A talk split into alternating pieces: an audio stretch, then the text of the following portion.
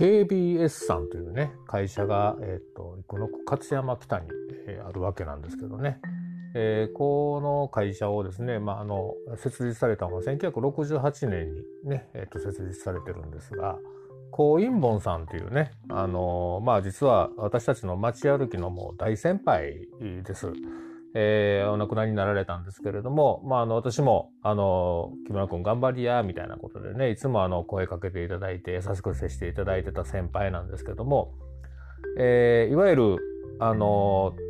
写真とかですね、動画で、えっ、ー、と、いろんなその街のことや、あことを記録をされたり、まあ、文章として残されてらっしゃるわけでして、こう、インボンさんのその日誌というか日記というかね、その記録がですね、今でも貴重な資料として私たちも勉強させていただいてるんですけど、その、こう、インボン氏が、え、ー、と、設立された会社が、まあ、教文社という会社で、それが、え、ー、と、今の KBS という会社にね、つながっていくんですけど、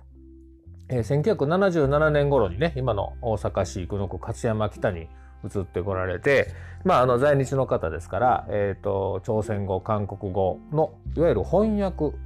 えー、日本語を、えー、朝鮮語韓国語にね、えー、韓国語朝鮮語を日本語にというようなそういうことを、まあ、翻訳を含めたいわゆる、えーまあね、難しい技術なんでうまく伝わるかわからないですけど電算社色のね入力構成を、まあ、されたりですね。例えば、えー、ある会社の会社案内を日本語、韓国語、中国語、英語、4カ国で同時にこう電算出力をするというようなことをね、えー、世界で初めて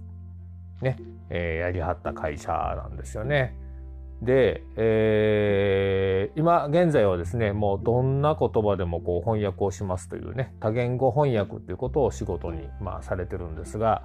やはりその高陰門さんのその素晴らしい記録とともにですね、やっぱり特筆すべきは、この先ほど言った日本語韓国語中国語英語の4カ国語同時電算出力世界で初めてやったのが1984年なんですけどまあおそらくその前後だと思うんですがなんとねビル・ゲイツさんがここに来ているというね話です。えー、ビル・ゲイツさんね、えー、Windows を作った人ですね。マイクロソフトのビル・ゲイツさんがあのまあビル・ゲイツさん自体がねもう1ヶ月のうち1週間ぐらい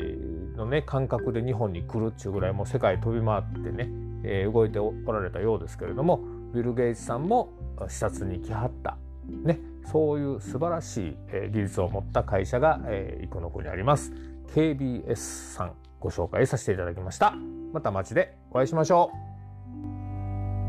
う。